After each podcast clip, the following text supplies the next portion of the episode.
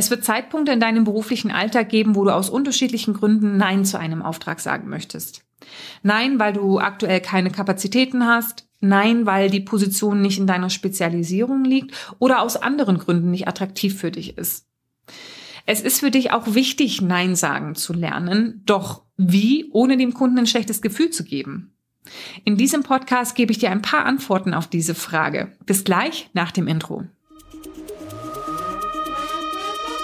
Herzlich willkommen zum Personalberater Coach Podcast. Blicke hinter die Kulissen erfolgreicher Personalberatungen mit der Brancheninsiderin Simone Straub. Ich hatte in der letzten Woche ein Gespräch mit einer Kundin von mir. Ihr ging es in den letzten Wochen nicht so gut, genauer gesagt ziemlich weil sie war außer Gefecht gesetzt. Wieso? weil sie sich zu viel zugemutet hatte und weil es ihr offensichtlich schwer gefallen war, Nein zu sagen. Nein zu sagen zu Kunden, die mit Aufträgen auf sie zugekommen waren. Ein wesentlicher Treiber dabei war die Angst, den Kunden vor den Kopf zu stoßen. Schließlich will man ja auch kein falsches Signal senden, so ganz nach dem Motto wegen Reichtum geschlossen. Zusätzlich wurde dieses Gefühl noch verstärkt von der aktuellen Corona-Situation. Wohl wissend, dass andere Berater aktuell um jeden Auftrag kämpfen, fühlt sich schon irgendwie komisch an, Aufträge abzulehnen. Also nimmt man die Aufträge an. Mit welchem Ergebnis? Dass man sie im Zweifelsfall gar nicht bearbeiten kann, weil man im besten Fall für ein paar Tage, im schlechtesten Fall sollte sich das nicht Nein sagen können, schon über eine längere Zeit ziehen, für Wochen und Monate wegen Krankheit ausfällt. Irgendwann, lieber Unternehmer und Berater, kommst du um das Nein sagen nicht mehr herum. Irgendwann, wenn du gut arbeitest, wird der Punkt erreicht sein, wo dein Tag und deine Pipeline einfach voll ist. Natürlich kannst du aus dir noch die, die letzten extra PS herauskitzeln, doch auch das hat irgendwann ein Ende.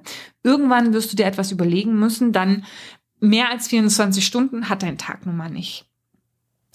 Eigentlich ist es ja nun auch die beste Situation, in der du sein kannst. Deine Pipeline ist voll und du brauchst dir über die kommenden Umsätze keine Gedanken machen. Jeder Auftrag, der jetzt neu hinzukommt, wird also nicht gebraucht, sondern kann gewählt werden.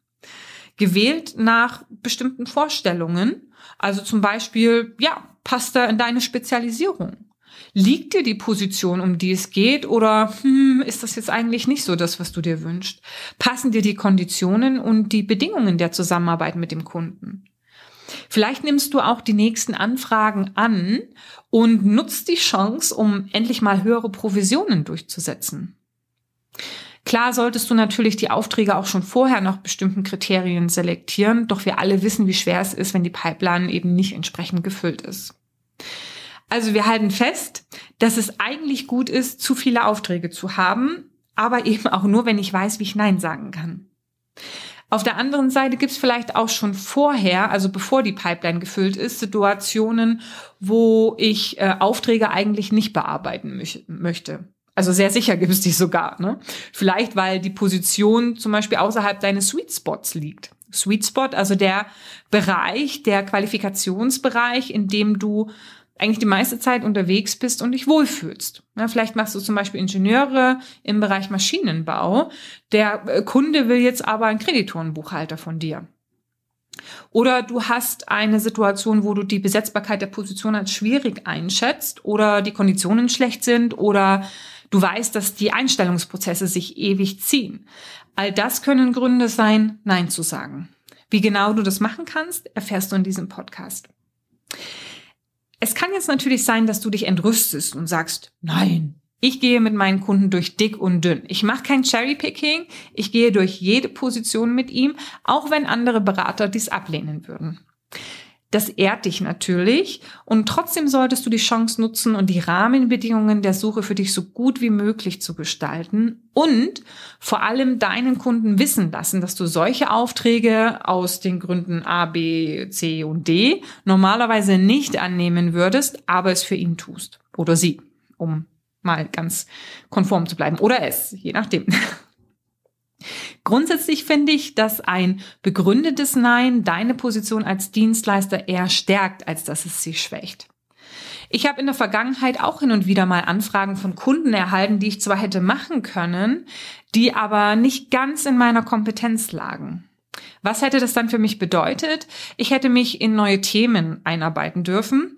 Themen, bei denen ich jetzt nicht von Synergien vorheriger Aufträge hätte profitieren können und die ich jetzt auch so schnell sicherlich nicht wieder hätte brauchen können vielleicht zum Verständnis, ich habe mich dafür entschieden, meinen Kunden keine Vor- oder Nachbereitung von meinen Trainingstagen in Rechnung zu stellen. Das machen manche Marktbegleiter, sondern mein Kunde zahlt rein für den von mir geleisteten Trainingstag.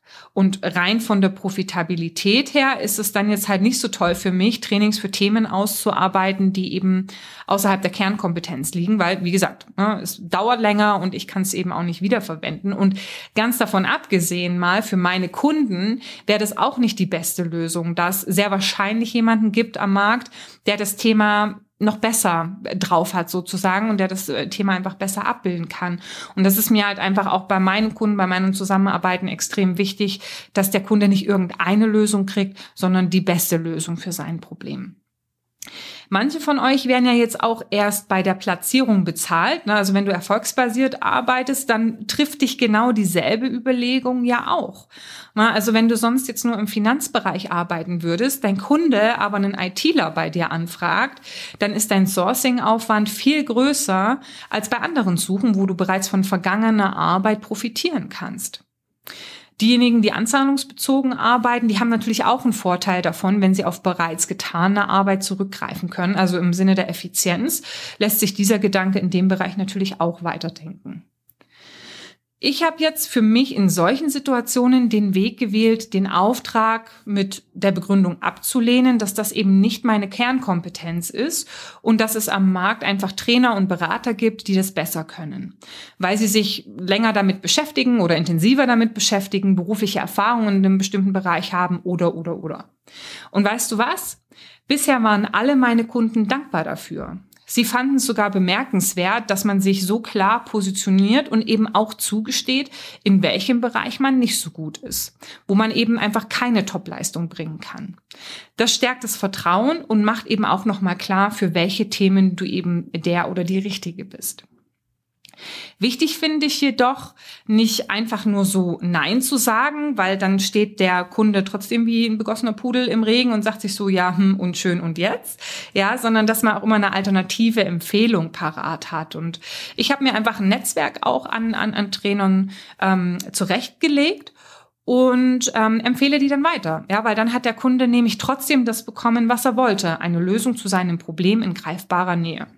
Tipp also auch für dich, leg dir ein Netzwerk zu. Ein Netzwerk innerhalb der Personalberatung. Wenn du jetzt zum Beispiel im Executive Search im Finanzbereich unterwegs bist und dich deine Kunden immer mal wieder zu niedrigeren Positionen anfragen, gehe sicher, dass du einen guten Branchenkollegen im Fachkräftesegment hast, an den du empfehlen kannst. Du hilfst deinem Kunden damit trotzdem weiter und er ist happy. Andersherum weiß ein professioneller Lieferant im Fachkräftesegment, dass die Führungs- und C-Level-Ebene eben nicht sein oder ihr Teich zum Fischen ist. Und im Bemühen um den besten Service für den Kunden ist also auch da hoffentlich eine retournierende ähm, Empfehlung angebracht. Besteht der Kunde trotzdem darauf, dass du seine Position besetzt, ist er aus der vorherigen Argumentation ja schon vorbereitet, dass das eigentlich nicht dein Thema ist und dass es natürlich auch einen Mehraufwand bedeutet. Damit ist die Grundlage für Bedingungen geschaffen, unter denen du den Auftrag annimmst. Das ist also auch ein weiterer Weg, mit ungeliebten Aufträgen umzugehen. Du sagst nicht nein, sondern du sagst ja unter folgenden Bedingungen. Und das Charmante daran ist, dass am Ende die Wahl beim Kunden bleibt und nicht du derjenige bist, der ablehnt. Ja, wichtig ist halt einfach nur, dass du dann darlegst, unter welchen Rahmenbedingungen die Suche für dich interessant ist. Und dann, wie gesagt, kann der Kunde äh, entscheiden. Ja. Ähm, die Option Ja unter folgenden Bedingungen bleibt ja übrigens auch für Fälle, bei denen die Rahmenbedingungen der Suche jetzt zum Beispiel nicht ähm, ideal sind. Ja, vielleicht erfährst du im Rahmen der Positionsbesprechung Dinge, die du vorher nicht wusstest und die die Besetzung schwierig bis unmöglich machen. Ja, vielleicht hat der Kunde zum Beispiel ein Dreischichtsystem oder das Gehalt, welches er dem potenziellen Kandidaten zahlen möchte, ist zu niedrig oder das Anforderungsprofil unrealistisch oder die Einstellungsprozesse zu lang. Also es spricht jetzt nichts dagegen, auch noch innerhalb der Profilbesprechung den Auftrag im schlimmsten Fall abzulehnen. Vielleicht fühlst du dich auch so ein bisschen doof deswegen, weil du ja dem Kunden im Vorfeld versprochen hast, dass du ihm helfen kannst und wirst. Ja, das stimmt.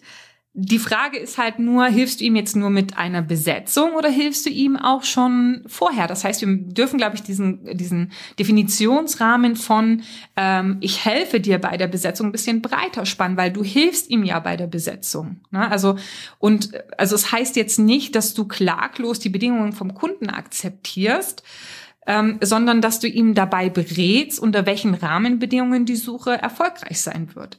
Schließlich äh, nimmt er dich ja als Berater, ja oder sie, ne, du weißt ja, äh, als Berater in Anspruch, damit sein Problem gelöst wird. Und wenn die Lösung wahrscheinlicher wird, wenn der Kunde einige Rahmenbedingungen verändert, dann gehört das natürlich auch zu deinem Job dazu, das mitzuteilen.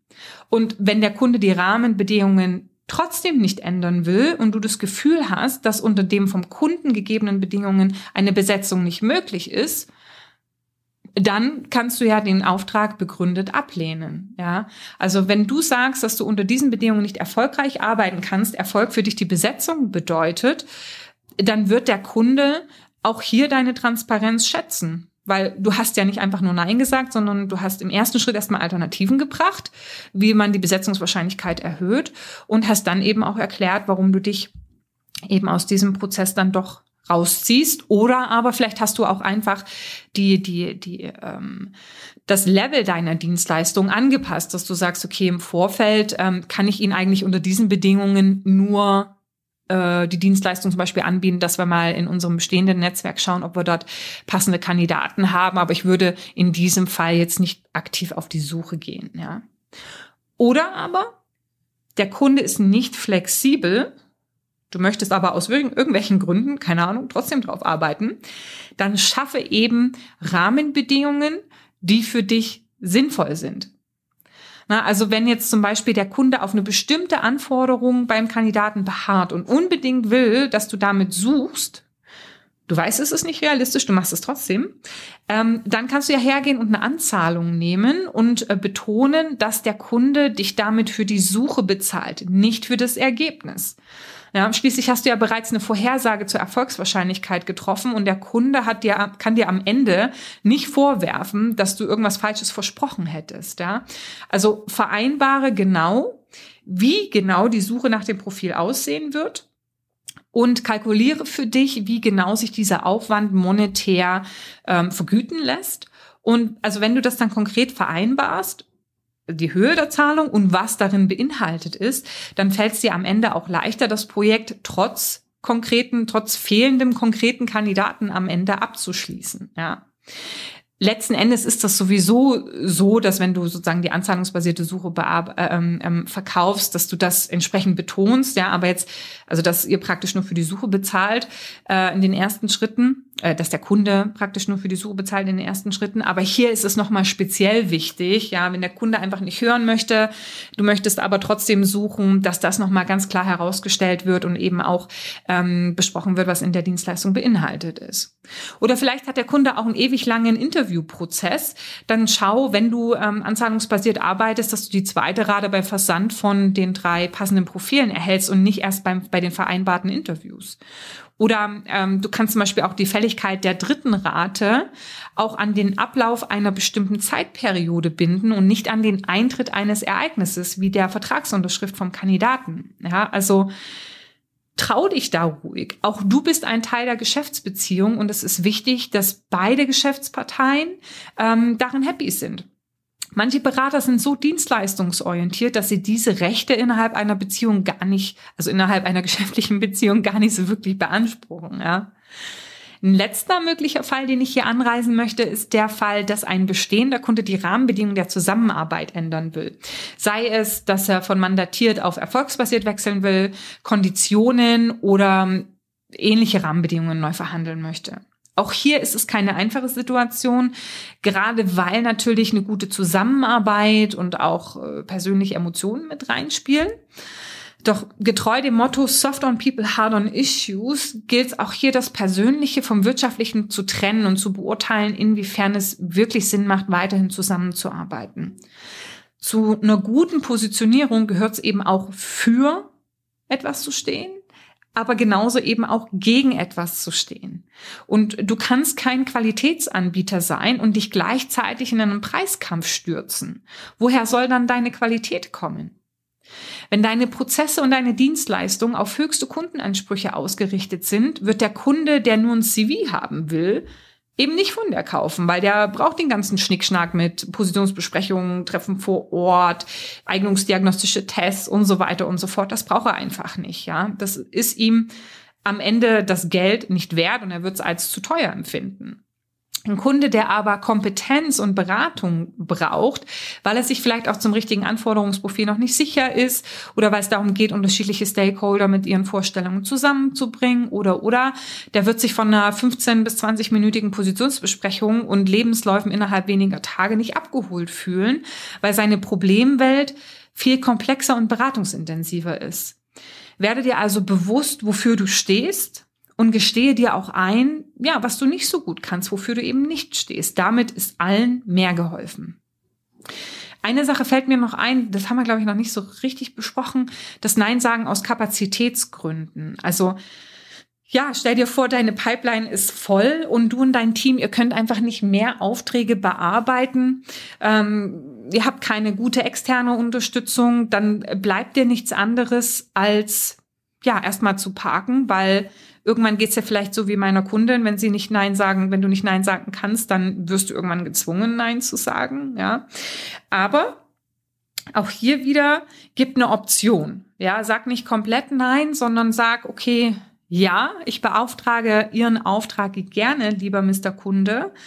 Ähm, wir können allerdings nicht vor dem ersten fünften mit der Bearbeitung starten, weil wir momentan einfach 100% ausgelastet sind. Ja, das tut mir sehr leid. Also erster Fünfter, ähm, dann äh, sind wir für Sie da. Wenn du es noch ein bisschen weiterspielen möchtest, kannst du natürlich auch sagen, wir setzen sie äh, oder wir setzen sie gern auch parallel auf die Warteliste, sollte früher Kapazität frei werden. Ähm, Klingt doch auch sexy, oder? Also ich meine, beim Kunden wirst du wahrscheinlich ähm, Erstaunen und äh, Bewunderung ernten und er wird zumindest kein schlechtes Gefühl haben, weil in dem Moment, wo die Pipeline voll ist, wo man jetzt gerade nicht den Auftrag annehmen kann, dann bedeutet es ja zwangsläufig auch, dass der Dienstleister gefragt ist und dass er gut sein muss. Ja? Also auch hier wieder äh, gibt dem Kunden eine Alternative, sagt ja, äh, ich bearbeite den Auftrag gern, wenn. Ne, also ja, unter welchen Bedingungen? Ja, wenn Sie eben bis zum 1.5. warten können, ist es für Sie machbar oder nicht. Und dann kann der Kunde entsprechend wählen. Ja.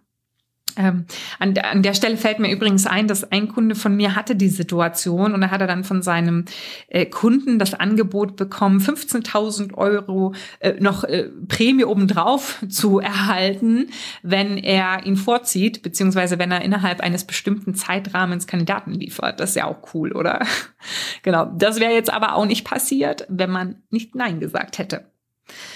Ja, heute mal so ein bisschen ein ungewöhnlicher Podcast. Ja, normalerweise besprechen wir jetzt eher, was du tun kannst, um eine gefüllte Pipeline zu haben und an Aufträge zu kommen.